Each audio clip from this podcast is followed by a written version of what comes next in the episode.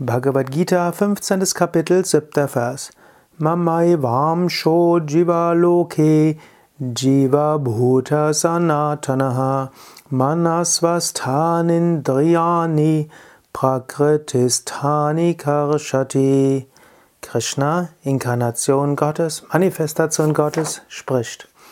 Ein ewiger Teil von mir ist eine lebendige Seele in der Welt des Lebens geworden und zieht die fünf Sinne und auch den sechsten, den Geist an sich, die in der Natur wohnen. Ein ewiger Teil von mir ist eine lebendige Seele in der Welt des Lebens geworden. Von mir, Gott. Krishna spricht hier als Gott.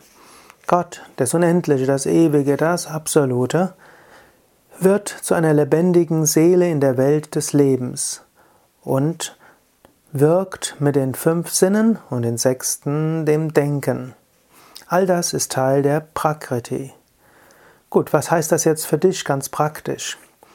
Du bist eine lebendige Seele in der Welt des Lebens. Du wirkst durch die fünf Wahrnehmungsorgane, beziehungsweise nimmst die Welt wahr durch die fünf Wahrnehmungsorgane.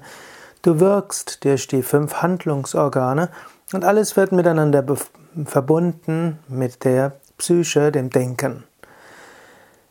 Aber letztlich bist nicht du es als individuelle Seele, sondern letztlich Gott ist die lebendige Seele. Wenn zum einen bist du das Unendliche, das Ewige, und als Unendliches und als Ewiges bist du Gott.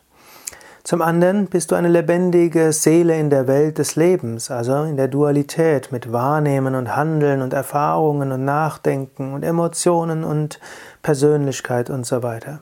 Aber Krishna sagt, auch das ist nicht das verlassene Individuum, sondern auch du selbst als relative Seele, als lebendige Seele, wer hier beschreibt, bist eine Manifestation Gottes. Gottes wohnt im Inneren von allen Wesen, nicht nur als das Ewige, das Unendliche, sondern eben auch als die relative Seele. Gott ist die Seele in dem ganzen Universum und Gott ist das ganze Universum. Gott ist das Bewusstsein hinter jedem Einzelnen Gott ist auch die Psyche und damit die lebendige Seele, Jiva Bhuta, in jedem Einzelnen.